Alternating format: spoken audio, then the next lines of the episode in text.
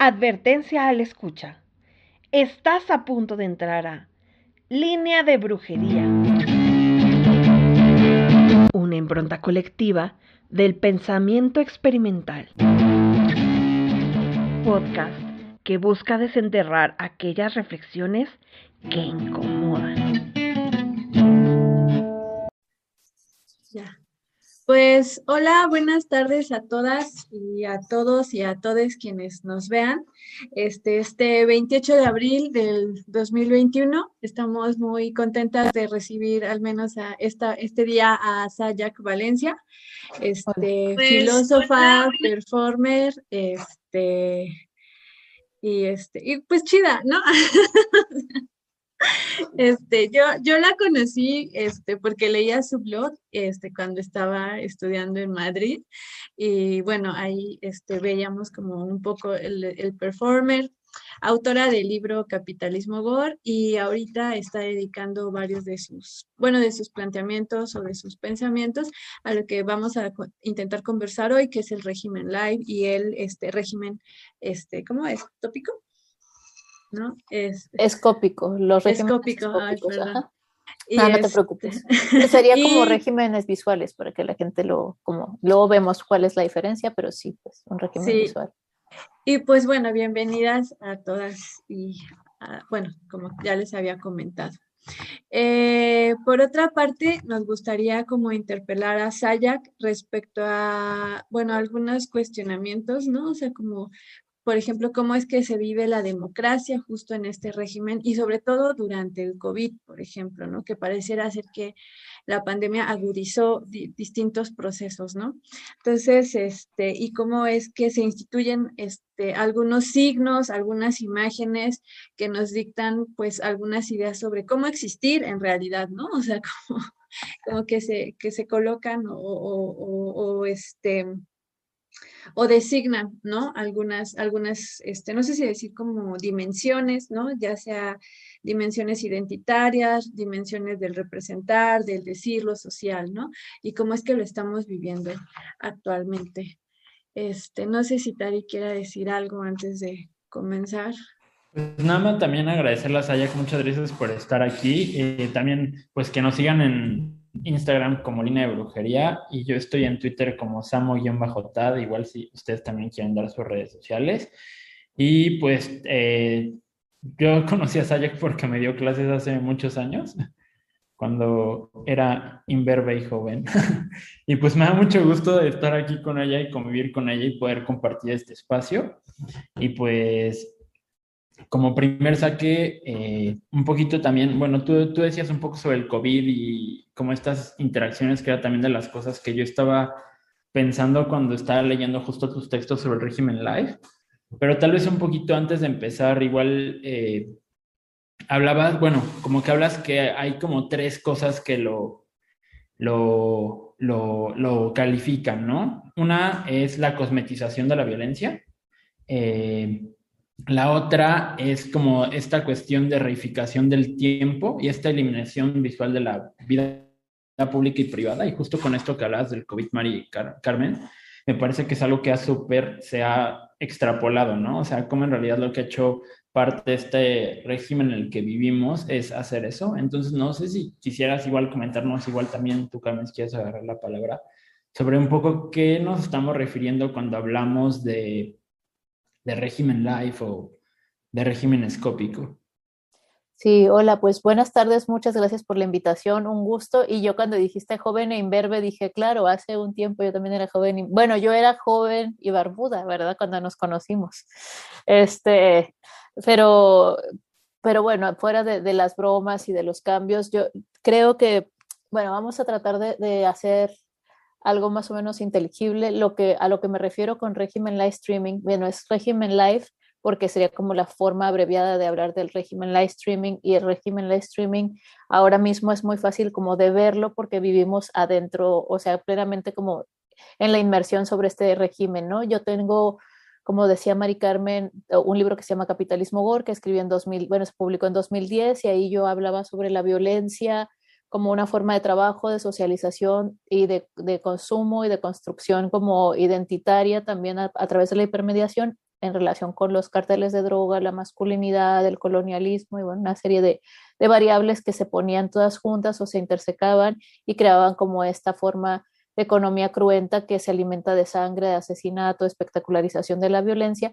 A partir de ese registro y de esa investigación, yo me, me seguí metiendo mucho más en, en cómo la construcción de las subjetividades o de las identidades que no son lo mismo, pero para hacerlo más inteligible o, la construcción del, del, del, del, ser, digamos, del ser de cada uno, este, se veía afectado también por los consumos culturales, pero también por la mediación y me fui dando cuenta que no es algo que solo se me haya ocurrido a mí, sino que la relación que tenemos con las imágenes es una relación que se da por sentada, ¿no? Una relación casi eh, que se piensa casi innata, pero es una relación de inmersión absoluta a través de eh, las imágenes como formas de gestión afectiva, eh, económica, política, social, pero sobre todo afectiva. Y algo que vi desde el capitalismo gore era por qué no empatizamos con ciertas violencias o por qué cierta violencia sobre ciertas poblaciones como personas migrantes o personas de la comunidad LGBT o mujeres asesinadas o personas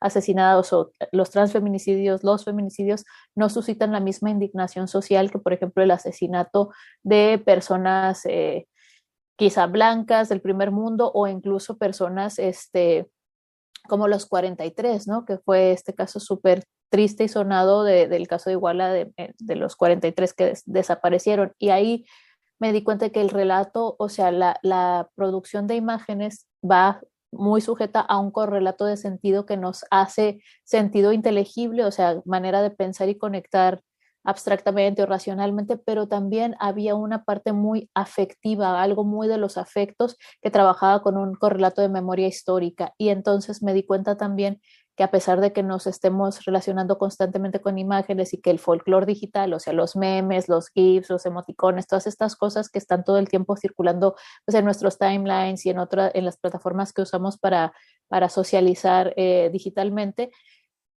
eh, a pesar de estar plagadas de imágenes, no tenían un correlato de sentido o se descontextualizaban o se hipercosmetizaban y se sacaban como de su contexto donde podía equivaler un meme racista o fascista a otro meme que fuera completamente de denuncia social, ¿no? Donde en este fundido encadenado o en esta línea de sentido todo podía converger y volverse como equivalente creando como una indistinción entre los procesos, entre las luchas, pero todo a través de la imagen. Y luego, después de eso, me di cuenta de que, por ejemplo, el, eh, el duelo que pudieron causar los 43 en este país se dio porque había una comunidad de base que los defendía, que los buscaba, pero también había una comunidad de sentido muy vinculada con un proyecto político que también estaba vinculada a la memoria histórica de la resistencia en Latinoamérica, por ejemplo, con toda la memoria política que se hizo de los detenidos desaparecidos en Argentina o en Chile, donde se utilizaba la figura de la cara de estas personas, como hablando de la dignidad de la persona, mostrando el rostro, ¿no? Y no se les mostraba descuartizados, en basureros, eh, hipersexualizados, no había una erotización de esa violencia, sino que había una dignificación de la denuncia y esto me hizo mucho, me hacía mucho como ruido decir por qué las imágenes sirven para tanto, sí sabía que servían para tantas cosas, pero cómo en cierto momento se vuelven equivalentes las imágenes de horror con las imágenes de denuncia y se desactiva el sentido de ciertas imágenes de denuncia, sobre todo vinculadas a lo que decía, ¿no? Feminicidio, transfeminicidio, masacre de migrantes, personas racializadas siendo brutalmente asediadas. Entonces me di cuenta de que, bueno, esto obviamente no era casual, sino que había toda una infraestructura física, social, por supuesto, y cultural, pero la infraestructura física me interesaba, o sea, cómo es posible la difusión de estas imágenes más allá de los medios tradicionales, televisión, bueno, radio no, pero la televisión, el cine, y me di cuenta que, bueno, que los medios digitales estaban haciendo una construcción de una realidad paralela que era la realidad del, de aquello que es transmitido en vivo, que se vuelve más emocionante, más vibrante, más divertido, más real que lo real y más, y más deseable que lo real, y que eso era como la preproducción de la realidad para ser transmitida en vivo. Esto lo estoy pensando desde hace ya siete u ocho años y a partir de, bueno, del boom de Instagram, de diferentes tipos como de, del tránsito de las redes como Facebook que integraban texto e imagen, pero que cada vez vamos hacia la imagen más allá del texto, ¿no? Por ejemplo, Instagram puedes poner solo imágenes o un pequeño texto como hacia un lugar mucho más afásico y más postléxico, donde se elimina el lenguaje y el diálogo y el consenso y la disputa, podríamos decir, por el sentido de la imagen, vamos, quedamos con una imagen y que esta imagen se representa como la realidad, ¿no?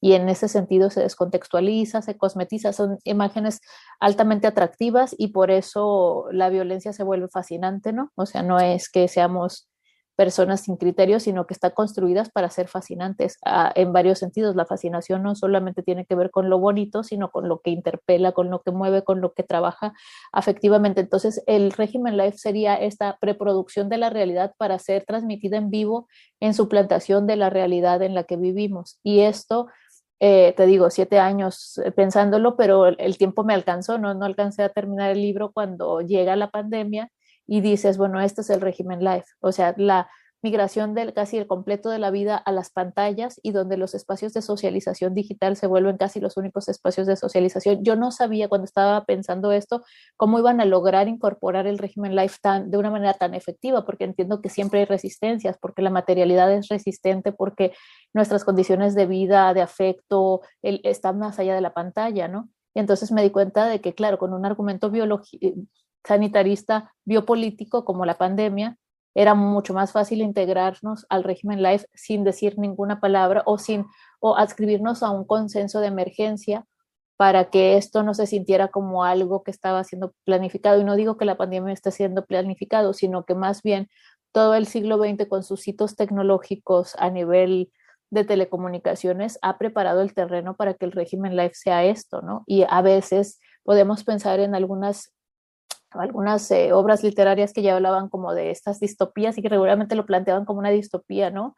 1984, eh, Un Mundo Feliz, eh, u otras, otros libros y otras películas también de ciencia ficción que ya hablaban de esta distopía de la, de la telecomunicación y de la eliminación del cuerpo y todo esto, y no lo pongo como algo lejano, sino como algo que estamos, que es bien insidioso porque en realidad vivimos dentro de él, ¿no? Entonces es difícil pensar que esto tiene algo de peligroso, o sea, ¿por qué tendría que ser peligroso estar todo el tiempo en la pantalla? ¿Por qué, qué, qué le pasa a esa señora que dice estas cosas? Es que lo peligroso no es la pantalla, lo peligroso es que a partir de la, de la reificación de la imagen como un sí en, en sí, como una ontología en sí misma, se permiten una serie de destrucciones materiales en el offline o en la vida real, ¿no?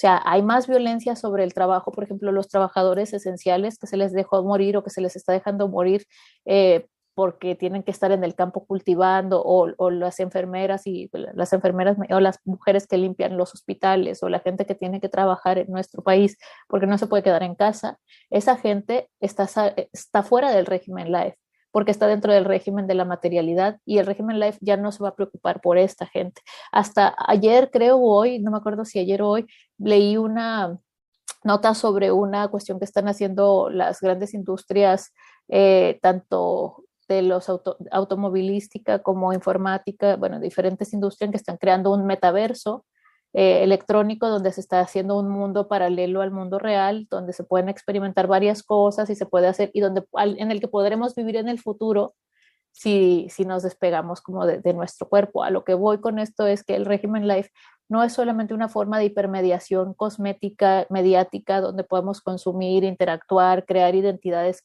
que no existen, ser unicornios, eh, toda esta cuestión, sino que en realidad lo preocupante del régimen life es que la infraestructura para preproducir este mundo de fantasía es que está dejando descobijado completamente el mundo de la realidad y está perdiendo la responsabilidad social que tendría que tener sobre el mundo real. Cuando en real, y cuando el régimen life se instale, ya nada más va a ser como el derecho de las imágenes, el derecho a las pantallas, pero quien esté fuera de esta pantalla va, va, a ser todavía más invisible, ¿no? Y esto a lo mejor a nosotros nos parece como un poco difícil de, de, de, de no porque seamos incapaces de pensarlo, sino como de, de, materializarlo en nuestra sensibilidad, pero cada vez eh, es más evidente que la gente más joven ya no tiene una memoria histórica de muchos procesos que ustedes que tienen 30 años quizá todavía tienen, pero la gente de 20, de 10, de 12 años no sabe qué pasó, ni siquiera que hubo un muro de Berlín, ni que, no, no, o sea, no tienen interés en eso porque además la edición de la historia ha sido ha sido muy bien editada, ¿no? Entonces el régimen Life trabaja con la incorporación de unas narrativas que tienen una continuidad histórica muy, muy pequeña, ¿no? O sea, no, lo que decía Estadio al principio, que es una de las, de las este, características del régimen Life, es que la instantaneidad y la recompensación este, inmediata es una de las características, nos dejan sin tiempo, sin memoria y sin posibilidad de vinculación con esta memoria histórica. No estoy hablando solo de las resistencias, sino en general de muchas cosas que se descontextualizan y que por tanto ya no pueden construir una memoria intergeneracional de resistencia. Eso sí lo veo muy peligroso y a lo mejor suena muy catastrofista, pero con la pandemia se ha visto cómo se agudizan ciertas cosas y cómo se esconden otras o cómo incluso se niegan eh, cosas que la biopolítica no negaría, que sería el, eh, cifras de asesinatos, desapariciones, cosas de intensificación de jornada laboral a una triple jornada para ciertas poblaciones como las mujeres con hijos, que también tienen un trabajo asalariado, que tienen que estar con los hijos, que tienen que cuidar enfermos. O sea, la triple jornada es prácticamente 24 horas de trabajo, ¿no? Sin tiempo para descansar para ellas, sin tiempo para nada, o para las personas que se dedican a cuidar.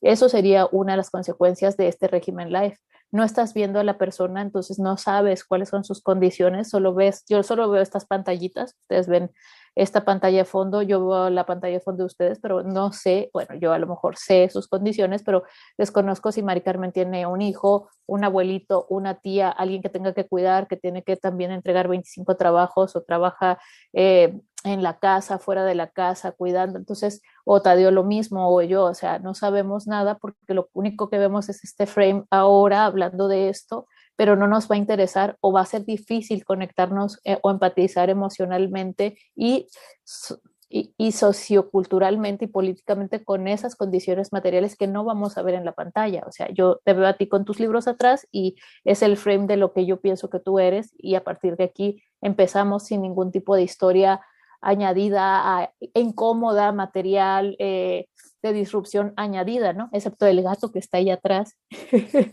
que de repente esos son también como cortes de realidad. Entonces esto me parece importante para ver cómo, cómo estas estrategias de dominación se vuelven cada vez más soft power, no más desde el, desde el soft power o desde el del poder como suave, pero más bien entendería el régimen life como la, una fase de biopolítica y necropolítica integradas a la fase de psicopolítica digital de la que ya habla Han, ¿no? En, en, 2014 que sacó este libro de psicopolítica y que se refiere a la psicopolítica digital, pero para mí desde mi punto de vista, que me interesa mucho la historia, lo entiendo más como el régimen life, como una un repunte o un rebrote de una serie de narrativas colonialistas, extractivistas, que ya no solamente se van a beneficiar del saqueo material de, las, de, los espacios, de los comunes, de los cuerpos, sino también de la gestión psicopolítica de la sensibilidad contemporánea a través eh, del, del, acotamiento de la forma de pensar, de comunicarse y de desear eh, que, se, que se vincula o que se gestiona a través de las pantallas. Aunque las plataformas sean muy distintas, aunque tengamos muchas opciones, eh, quizá la opción de ir hacia la materialidad pronto ya no será, pronto me refiero a algunas décadas, no será una opción, ¿no? Quizá los que no queramos estar conectados seremos unos disidentes o estas películas distópicas de sector no sé qué y tal, ¿no? La gente antitecnológica entonces va a vivir aislada porque puede infectar de realidad a otra gente que quiere que no quiere, que no sabe que existe un mundo o que existe un mundo antes de eso.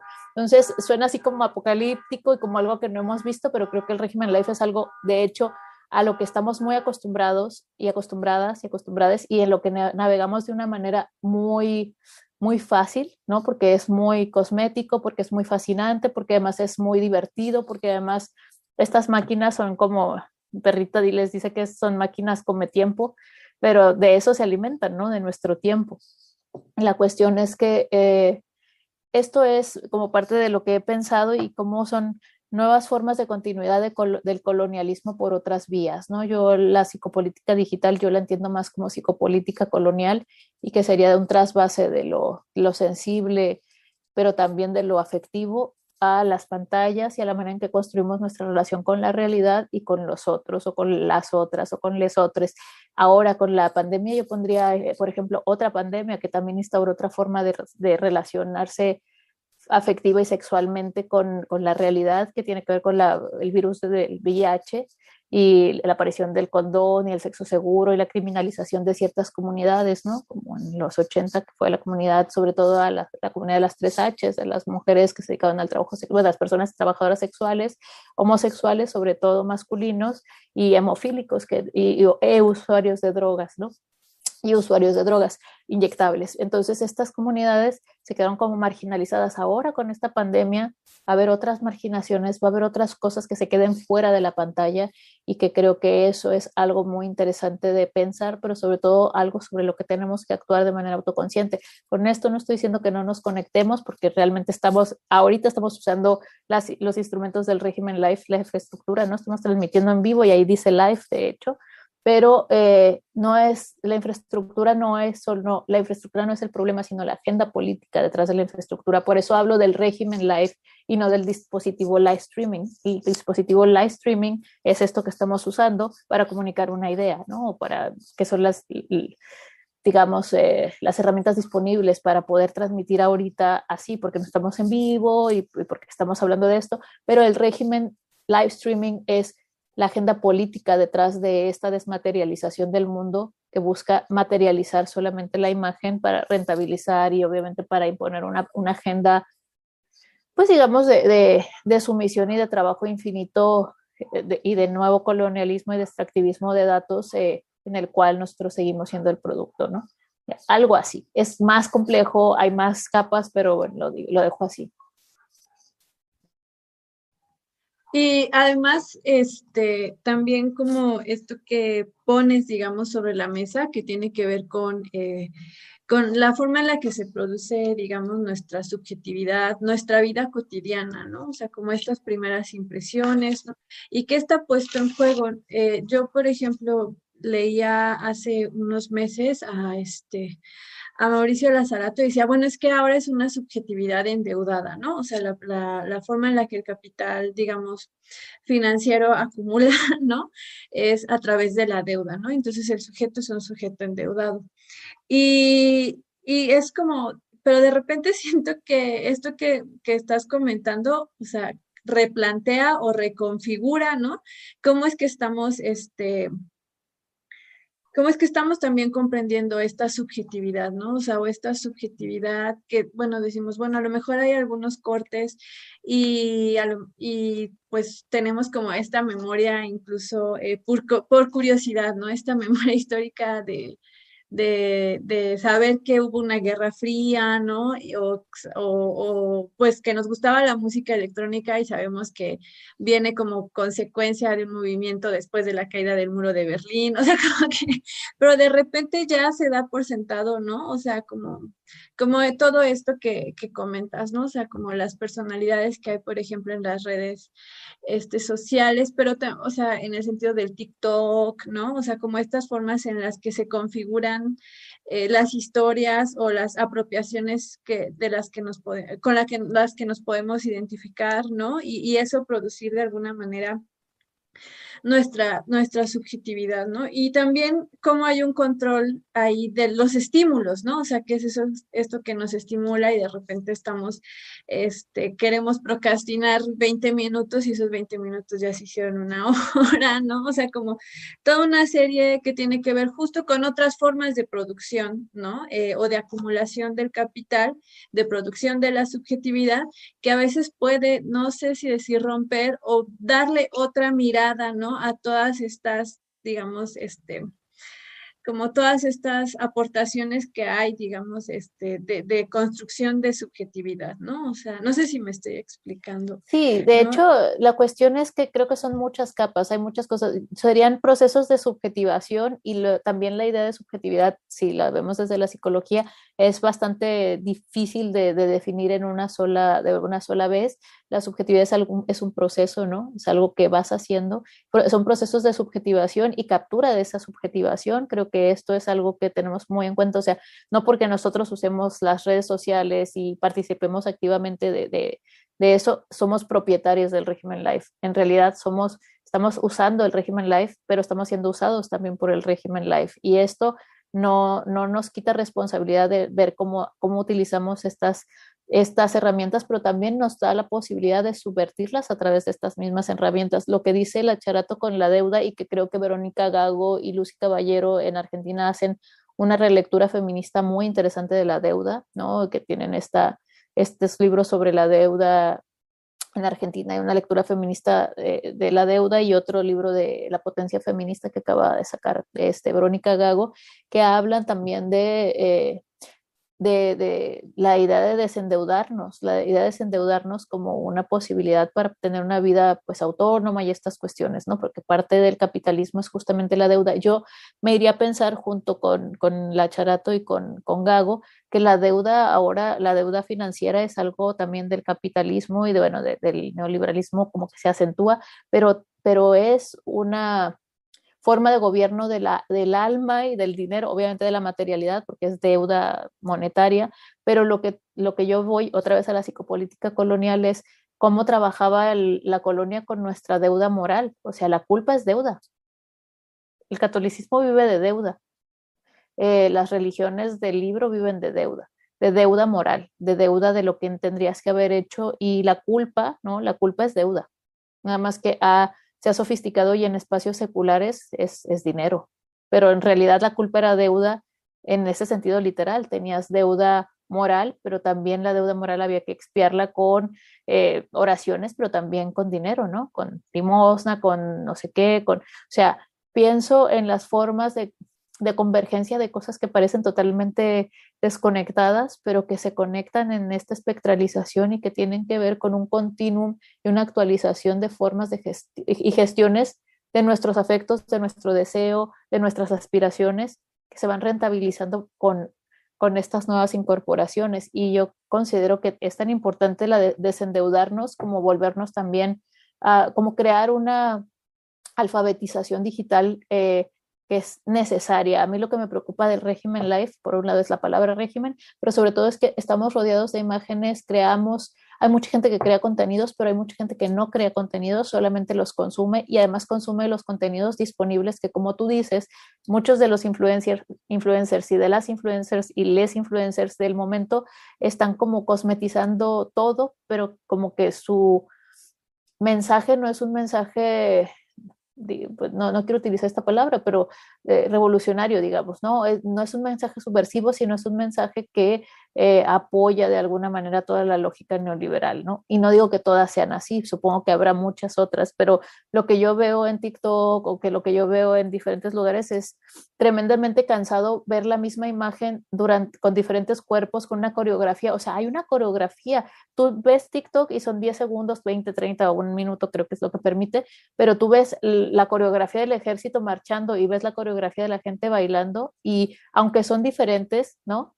pero hay una coreografía, hay una educación corporal para pensar, para pensar o no pensar esas posibilidades. O sea, la coreografía dice que si quieres aparecer en TikTok tienes que saber bailar como está en boga y si bailas desarrapadamente, locamente, no sé qué, obviamente nunca vas a ser una star una microcelebridad del TikTok, ¿no? Un TikToker, vas a estar, o si tendrás tu canal que no va nadie, o, que vamos los cuatro que bailamos como tú, pero es esta cosa de la estandarización de la subjetivación y de la subjetividad por otros medios. Esto no significa que la subjetividad esté completamente avasallada por el régimen life. Esa es la pretensión, pero el día que esté completamente avasallada por el régimen life, le vamos a dejar de servir porque ya, ya será tan predictivo todo que ya no seremos materia de extracción de datos, ¿no? Que es como trabaja el colonialismo de datos a través de nuestra información, a través de nuestra edición, nuestro deseo y de la predicción de nuestros deseos. Pero sabemos que el deseo es tremendamente complejo.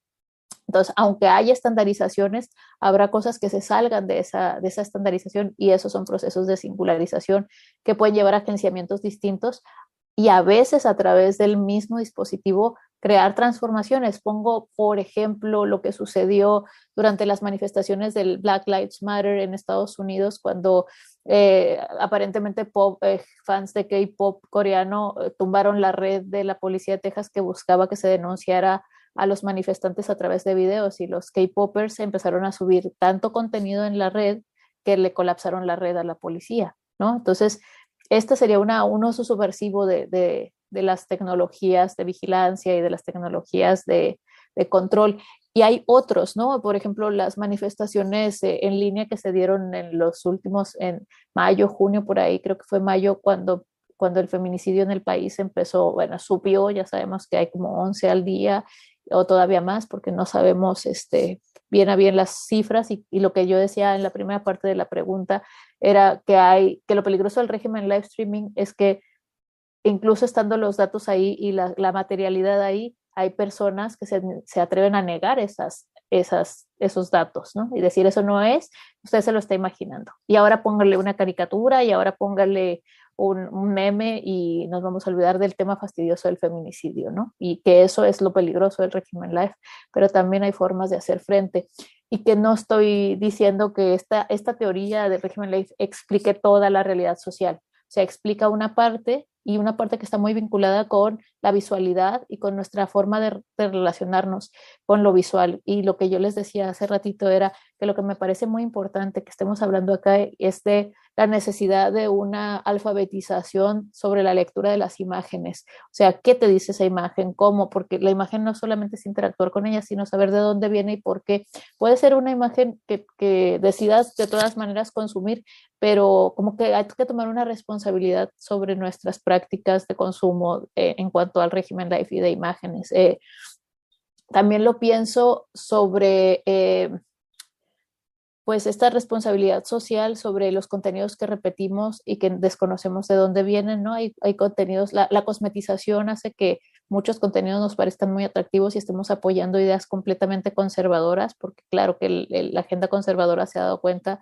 de que el régimen life es muy efectivo, ¿no? Y que va a ser más fácil posicionar algo que se vea bonito, que parezca adecuado y neoliberalmente apetecible, que el mismo discurso conservador de toda la vida, ¿no? Puede que una gran influencer tenga un discurso que parezca eh, eh, como liberador, pero en realidad está haciendo un trabajo conservador de una manera bien soterrada. A esto voy cuando, por ejemplo, en las manifestaciones contra el uso de la mascarilla en Estados Unidos, empezó a salir la gente con eh, con pancartas que decían no la mascarilla ¿no? Estados, en Estados Unidos y decía My Body, My Choice.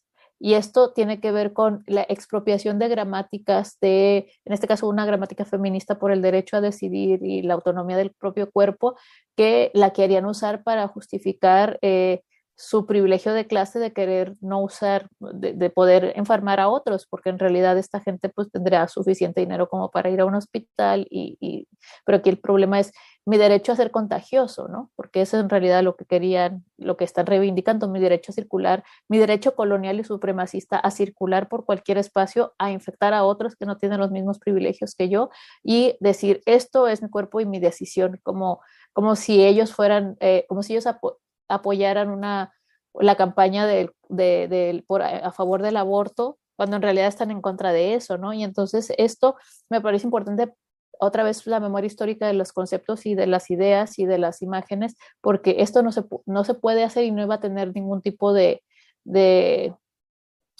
digamos, de pegamento social sin una respuesta de parte de los feminismos, ¿no? Es como, esto no lo puedes expropiar, no te pertenece y hay una memoria histórica de este concepto. Este concepto no significa lo que tú quieras que signifique, significa toda esta lucha histórica de un movimiento que ha estado peleando por el derecho al aborto, ¿no? Entonces, ese tipo de cosas, como que para saber eh, que todavía hay muchas cosas que hacer hay muchas contraofensivas a, este régimen life y por eso la alfabetización, yo creo que es junto con el porno eh, el régimen life tenemos que tener claves de alfabetización de, las, los usuarios y de las personas que lo consumen, porque se está consumiendo de una manera completamente eh, deliberada, pero también completamente, podríamos decir que sin, sin ningún tipo de instrucción al respecto y esto crea confusiones y polarizaciones súper importantes, ¿no? No estoy ni criticando el hecho de ver porno, ni tampoco, eh, ni tampoco consumir imágenes que puedan resultar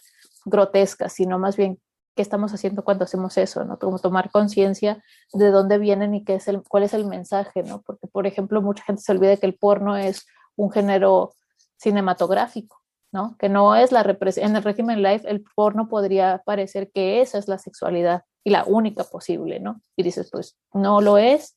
Y además, eh, pues esto es una película, ¿no? es como que no te creas que la película es la realidad.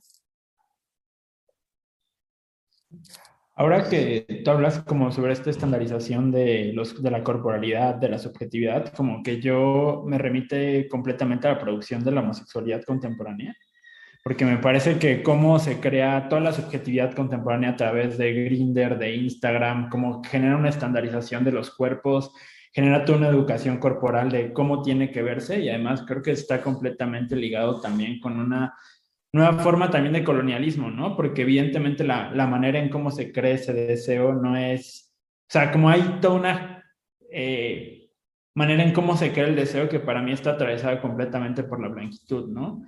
Y como esta manera que dices tú de cansada de ver la imagen, me parece que también pasa mucho con la homosexualidad contemporánea, ¿no? Como que hay toda una producción del deseo bien eh, como bien reglamentada, ¿no? Hasta como con categorías específicas y cómo funciona, ¿no? Oso, ¿no? Que tiene así barba, corpulento, eh, twink, ¿no? O sea, como que hay toda una producción de la subjetividad, incluso toda una categorización. Entonces, como para mí me, como que me, me remite completamente ahí.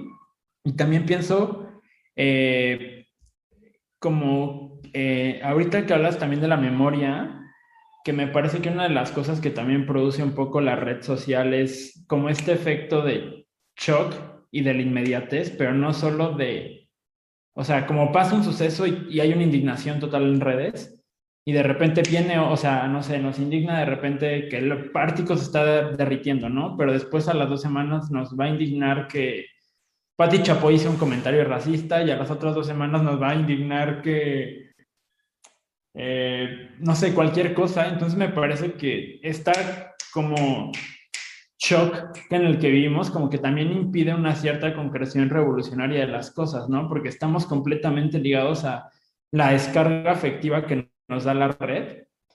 Y pues era un poquito mi comentario lo que quería eh, decir.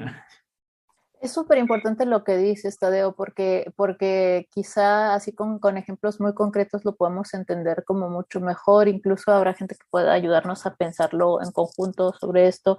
Eh, lo que yo decía es que esto es un, lo del régimen life es una propuesta entre otras, ¿no? O sea, no es que esta sea la super verdad, pero lo que tú dices de la, de la producción de un deseo y de la uniformidad del deseo me parece importantísimo porque es las subjetividades disidentes y racializadas y otras subjetividades más politizadas o que han politizado esa diferencia son las que están siendo más cooptadas y más asediadas por la seducción de, de, los supremacismos, o sea, con Trump y con la vuelta de la derecha de manera casi fanática y, bueno, de la derecha y los evangélicos y todas estas cosas así medio distópicas que parece que conectan el siglo XV de, de, la evangelización de, nuestra, de la colonización y la evangelización con el XXI, ¿no? Eh, pues me parece que tenemos bien claro que, que quieren desactivar la politización de estas comunidades porque hemos logrado hacer micropolíticamente cosas que parecía que no eran posibles. Por ejemplo, volviendo a la, la identidad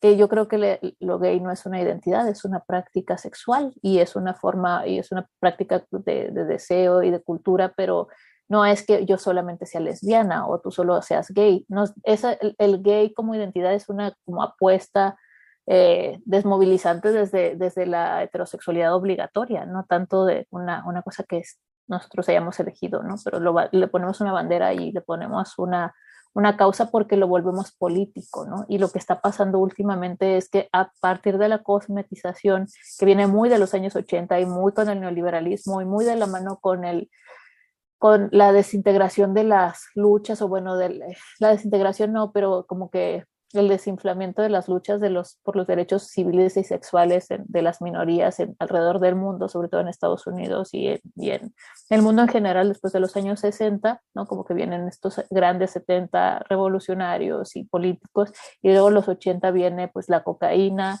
Ronald Reagan, el señor este, el señor Trump ya quedándose con todo Nueva York y todas estas cosas que ya conocemos que son el germen del neoliberalismo. Viene también las multitudes queer que son se parecen más a nosotros que a los gringos, ¿no? Porque son las chicanos, los idosos, las negras, los, las prostitutas, eh, las personas que están muriendo de cáncer, cáncer porque el sistema de salud se ha privatizado. O sea, toda esta gente que sería lo que somos ahorita nosotros, eh, poniéndole cortapisas a este sistema avasallador que sería el neoliberalismo de Thatcher y Reagan, pero que a partir de cierta estética y cierta cosmética muy propia de los 80 van logrando como instalar la figura del yuppie, por ejemplo, ¿no? del, del, del yuppie de Wall Street, y que vuelven deseable ese tipo de subjetividad porque, porque lo vuelven deseable porque también tenemos que admitirlo y tenemos que decirlo. La derecha, el gran trabajo de la derecha contemporánea es que se ha apropiado de todas las formas de vida que parecen buena vida, ¿no? O sea, los valores de la buena vida le pertenecen, aunque no sean de la derecha, se los ha apropiado la democracia y la democracia es bien derechista. O sea, la idea del, derecho a todos tener un sistema de bienestar, eh, un coche, una familia, no sé qué, dos hijos, todo este sistema heteronormado se los apropió la derecha y se los apropió vinculándolos a un sistema de bienestar. Entonces el chantaje para poder vivir una buena vida es hacerte una persona conservadora, aunque no votes a la derecha. Estoy hablando de la construcción de una sensibilidad regresiva que nos tienen donde nos tienen, ¿no? Donde la izquierda y la derecha se parecen lo mismo, aunque sus, sus técnicas sean distintas, pero el autoritarismo machista de ambas parece que no nos deja salida. Y, y este autoritarismo machista y a veces y necromasculino, podríamos decir, nos asedia a las poblaciones minoritarias, a las lesbianas, a los gays, a, los, a las personas racializadas, a los indígenas, a la gente que está en lucha por los territorios. Entonces, esta cosmetización, esta homogenización de la estructura visual, digamos, o del régimen escópico del gayness, ¿no? O del gay, tiene que ver también con procesos de conservar la vida y se vuelven conservadores también para gustar, para agradar, para entender, para entrar, pero también para no ser agredidos o sea, y no los estoy justificando, no, no es lo que, lo que me interesa, o sea, también hay muchos lesbianas lipstick como yo, que me gusta mucho el lápiz labial, pero no lo hago para tener un passing, me gusta y tengo que admitir también mis contradicciones de, de, de sí, me encanta el lápiz labial, o sea, ¿qué te voy a decir? Pero la cuestión, sí lo tengo, lo tengo súper instalado y sé por qué y todo, ¿no? Pero la cuestión es también que hay que pensar que estas formas de cosmetización brindan salidas emocionales, afectivas, por supuesto, pero también salidas que no pueden ser conseguidas a través de otros medios porque la politización de nuestros afectos y de nuestras luchas se quedó como atrás. Y muchos de nosotros eh, entendemos que la politización de nuestras eh, disidencias ayudaría a romper con esta homogenización, ¿no? No todos queremos ser blancos, no todos queremos tener el cuerpo 90, 60, 90, no todas queremos estas cosas, pero evidentemente eh, la captura de nuestras disidencias es un mercado al alza para capturar la sensibilidad y volvernos conservadores en el sentido de conservar, no de, no de, de conservar ciertas cosas, incluso la vida en este caso, ¿no? ¿no? La vida de la persona que está hablando, ¿no? En este caso.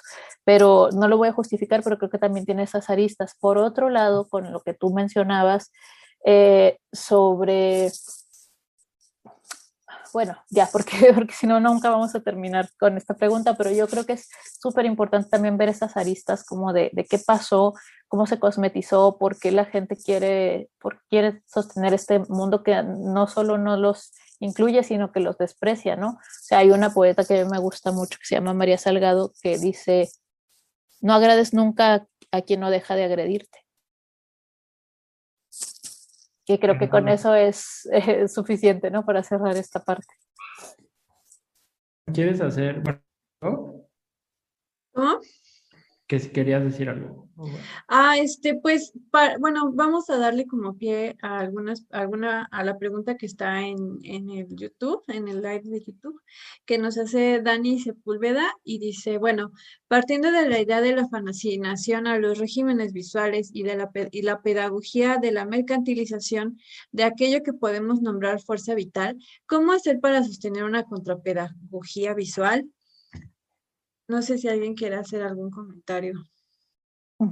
Sí, yo creo que tiene que ver con, bueno, para mí es algo que, que lo he pensado también y que lo, lo, lo pongo ahí en la mesa como, como una forma de encriptación de las imágenes de la, de la violencia o de la denuncia.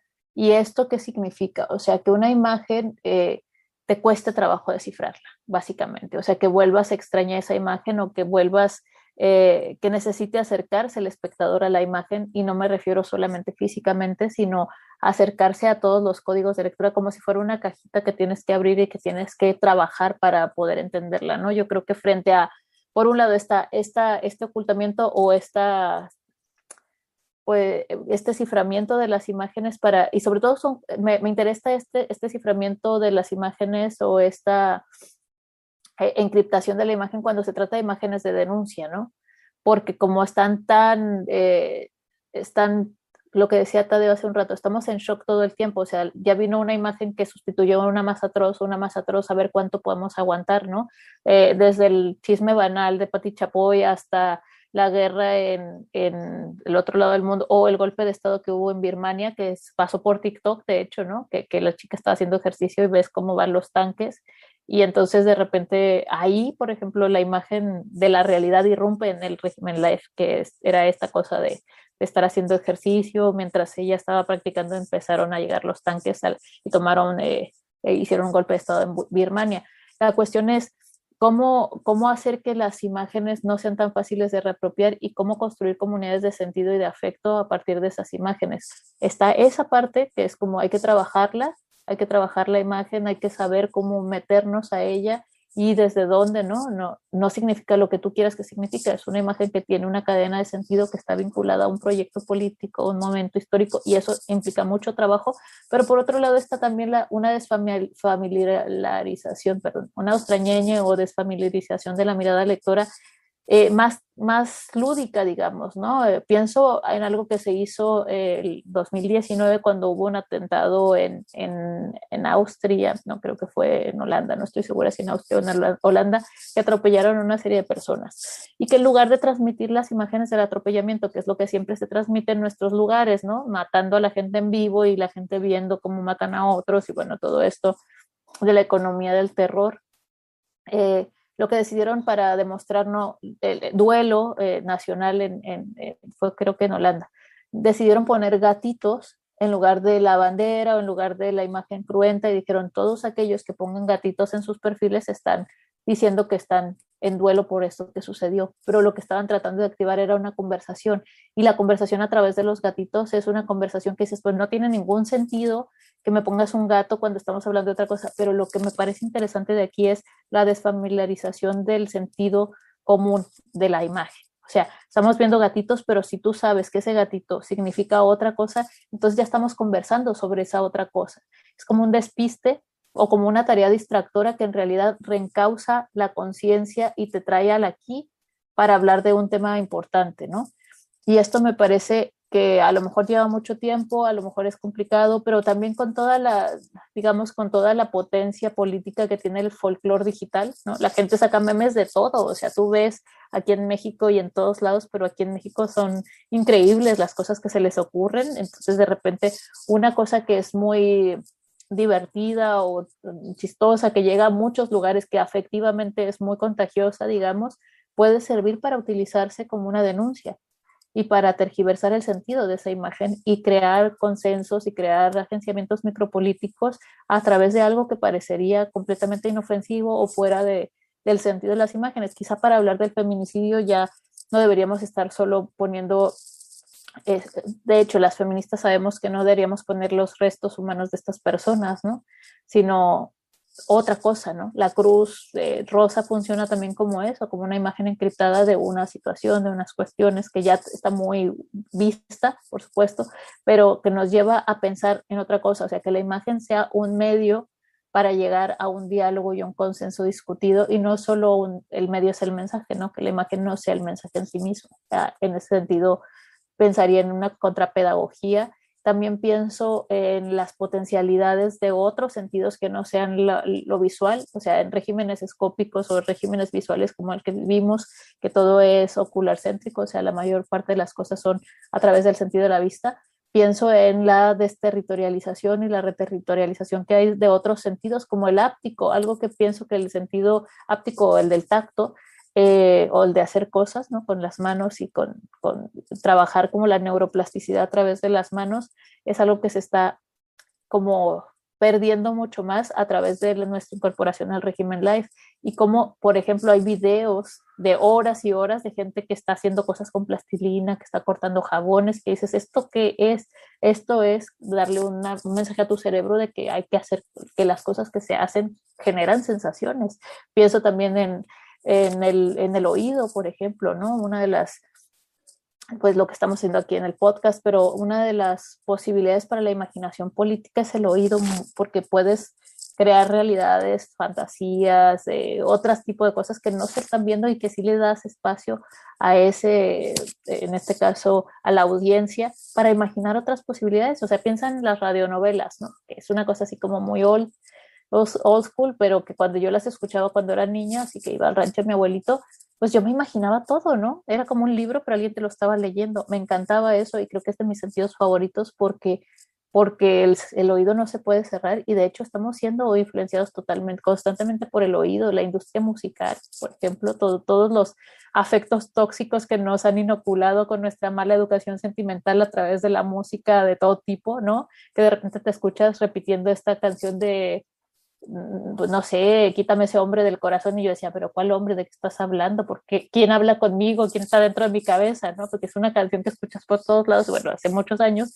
pero te das cuenta de que sí, que hay un pan acústico y que hay un montón de que pues nuestros sentidos, por lo menos los cinco o más, si alguien cree en el sexto, en el séptimo sentido, están siendo usados y reterritorializados desde otros lugares que no estamos teniendo conciencia porque estamos súper, súper fijos en la imagen pero los otros sentidos están trabajando de manera eh, conjunta, ¿no? Entonces, contrapedagogías podría ser una contrapedagogía sensorial que no se vincule solo con la vista. Bueno, ah, ah, no, y que además, este, pues está esta idea del museo, ¿no? O sea, como esto que dices, o sea, como, eh, como hemos sido educadas por decirlo así, con la mirada, pero además una mirada normativa, ¿no? Que construye pues este sentido, estas normativas, eh, hay incluso críticas, por ejemplo, en países como Argentina o Chile, de que hay museos de, la, de lo que sucedió en la dictadura, ¿no? O sea, imágenes, o sea, puedes visitar las casas, ¿no? O sea, donde se albergaban o se alojaban, ¿no?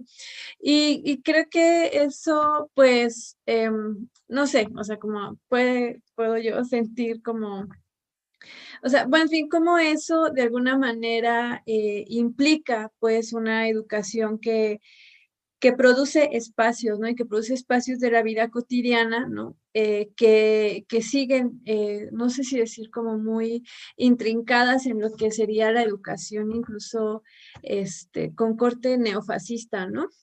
O sea, y cómo resistir, o sea, a esto, no solo desde otro sentido, sino estaba leyendo ahorita un comentario que nos hacen en el live en, en, YouTube, donde dice, bueno, cómo de repente hay fotos, por ejemplo, cuando suceden o cuando están las notas sobre feminicidio, en las que se, se, se ponen pues las fotos de, de, de flores o las fotos de cualquier otra cosa para que el algoritmo pues cambie, ¿no?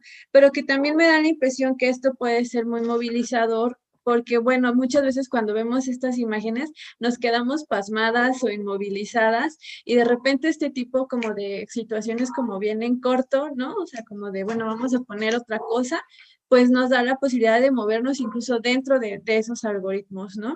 Y, y, establece como otras, otras narrativas y vuelve a educar, no sé si decir educar es la palabra, pero a educar la mirada, ¿no? Y, y a establecer justo otros marcos de acción. Y, yo creo que es muy importante ver que el régimen life quiere estandarizar la mirada, pero a veces eh, es muy difícil hacerlo en países altamente barrocos como el nuestro, por ejemplo, o en contextos altamente colonizados como el nuestro, donde eh, al mismo tiempo que estamos viendo la cosa más erudita del universo y leyendo a, no sé, Shakespeare en lengua isabelina, si es que les interesa eso, vemos también la novela de las cinco y luego el señor que vende los tamales y luego todas esas cosas que, que a, a, lo mejor son parte del folclore de la vida fuera del régimen life y que son parte también de nuestros afectos y que creo que por eso es difícil colonizar del todo esta experiencia. Y estos espacios de singularización no son algo propio solo de nuestro contexto contemporáneo, sino que son las resistencias históricas que, han, que nos mantienen aquí. O sea, sin, sin este tipo de, de subjetividad y procesos de singularización y sincretismo, no seguiríamos aquí. ¿no? Entonces yo creo que eso también es importante rescatarlo, no como algo folclórico a desterrar y así como, ay, qué, qué, cosa tan, tan espantosa que no somos Europa, que todo está limpio, que, que, cierran los restaurantes a tal hora y después de esa hora ya no hay nada en la calle y que todo está sin ruido y que todo está precioso, no sé qué, que es una mentira porque tampoco es así, ¿no? Pero, pero que esa es nuestra idea, esa es la cabeza en la que queremos vivir pero el llamado de la realidad de nuestras realidades no nos deja desconectarnos completamente de la materialidad y por eso entiendo que es desde esta situación donde la inmersión no es absoluta donde podemos hacer todavía fugas a ese régimen y además interpretaciones eh, no solo barrocas, sino bizarras y desviadas de ese régimen utilizando también esas herramientas. Eso yo creo que es importantísimo, ¿no? O sea, eh, la materialidad de nuestra realidad creando posibilidades de resistencia eh, desde 1490 y antes, ¿no? Pero también eh, la, no, no, sin glorificar esta, esta cuestión como, ah, somos lo máximo y ya no estamos a hacer nada, sino más bien utilizar eh, esas herramientas que nos regresan a la realidad y ver cómo pueden ser valiosas para poder crear formas de resistencia y de politización que no pasen como ya por estos caminos tan desgastados que han perdido toda la credibilidad institucionalmente hablando ¿no? de la política eh, institucional, de las políticas públicas, de la idea de ser gobernado, sino más bien en espacios donde el gobierno es casi una excepción, porque lo que creo que aquí en México lo que nos gusta es no ser gobernados y que creo que hemos sido bastante rebeldes en muchos sentidos, pero nuestra forma de afianzarnos en nuestra rebeldía también ha sido ocultándonos, ¿no? Porque pues porque la rebeldía cuesta y a veces cuesta la vida y muchas veces cuesta la vida y, y lo digo literalmente en un país donde tenemos muchísimos desaparecidos, ¿no? Eh, muchísimos asesinatos todos los días y que no solo es por rebeldía, es por miles de otras cosas, pero que donde justamente los líderes políticos, las, lideresas ambientalistas, las mujeres activistas, los, todas las personas que están ejerciendo resistencia, pues se ven amenazados constantemente. Entonces, eh, yo creo que, que sí, que, que podemos como tomar eso que ya tenemos, eh, que niega esta, este totalitarismo en el que nos quieren inmiscuir. En realidad no lo presentan como una cosa súper hermosa, fantástica, wow, somos hipermodernos, eh, hipermediados, pero pues la trampa es que vamos a llegar ahí a esa modernidad tan deseada en ataúd, ¿no? Y, y creo que, que, no, que esa no sería la, la idea de nuestra, nuestra resistencia también pasa por por, por este, estafar a ese régimen live, incluso con sus propios contenidos, ¿no? Entonces yo creo que eh, eso sería algo que me gustaría apuntar ya como para finalizar, porque sé que ya estamos muy mal de tiempo, como siempre. Bueno, un poco para cerrar, quisiéramos hacer un juego rapidísimo, que es como te vamos a decir una palabra y tú no dices como la primera palabra que te venga a la mente. Bueno, ok. Entonces, la primera es Tijuana. Ah, pues Tijuana la cariñosa. Queer con C. Queer con C, eh, pensar con acento, ¿no? Peluca. Mm, como política, sí. Monstruoso. Monstruoso. Eh, pues deseable, a mí me parece deseable, es lo que me gusta. Me gusta. Rabia. Como potencia, sí. Poten bueno, Carmen, ¿quieres dar ya un, comercial final? Bueno, antes de cerrar, quisiera este, invitar a la banda a que done a Moisés Zamorano Mata y a Steph, que fueron la semana pasada, fueron víctimas de este tortura policíaca y se deposita a Bancomer. Voy a dejar en, en, los comentarios el número de cuenta o el número de tarjeta para que puedan apoyar a la banda porque pues tuvieron que pagar abogados y una serie de cosas para que los pudieran devolver. Entonces, wow. este, pues lo voy a mandar y bueno, nada más quería eso? hacer esa invitación. Eh, fue aquí en Puebla la semana pasada, los detuvieron en su coche y este, y bueno, encontraron este 200 gramos de marihuana, pero su, fue suficiente como para no saber de ellos unos días, ¿no? Entonces, bueno, abuso policial, absolutamente. Sí, entonces, este, bueno, voy a poner la, la, este, la, el número de tarjeta para quien quiera colaborar con ellos y, y nada. Perfecto, más. gracias. Pues bueno. Igual también lo puedes publicar en el Instagram. en las historias. Bueno, pues muchas gracias, chiques. Muchas gracias. muchas gracias, Ayak. De verdad estamos muy contentas con que nos hayas dado chance de platicar contigo. No, gracias a ustedes y yo lamento no poder hacerlo como más eh, inteligible. Debería haber puesto algunos memes y así, ¿no? pero, pero bueno, yo creo que también la dificultad es parte, ¿no? De, de, el trabajo que tenemos que hacer. Le tenemos un montón de como cosa al, lenguaje académico también lo entiendo porque se ha hecho también una élite epistemológica que es insoportable, pero yo lo veo más como este inventar palabras que puede ser las palabras que inventa la gente en sus barrios, ¿no? Para hablar de cierto fenómeno. Ah, podemos aprender cualquier lenguaje, o sea, cualquier lenguaje somos capaces de entenderlo perfectamente sin tener ninguna educación eh, académica, digamos, ¿no? Yo, yo hablo en estos términos no tanto porque yo sienta que los demás tienen la obligación de entenderme, sino más bien porque sé que tienen la posibilidad de entenderlo, porque somos capaces, todos tenemos la capacidad de entender cosas, no ahora, a lo mejor de inmediato no, a lo mejor sí, pero también este reto yo estoy muy cansada de que, de que como personas de color o personas del tercer mundo eh, piensen que no tenemos la capacidad de, si no nos dicen esto es una manzana y nos la pintan de rojito, entonces no vamos a entender nada. No, yo creo que hay mucha gente con una capacidad de abstracción y de intelección increíble porque inventan lenguajes, o sea, yo voy, cuando vas a los barrios te das cuenta que tienen su propio lenguaje y inventan sentidos semánticos, relaciones complejísimas de lenguaje. Entonces yo digo, pues yo les voy a decir esto y se van a reír, claro que lo entienden, claro que lo entienden, pero hay que dejar de pensar que la gente no es capaz de entender lo que decimos.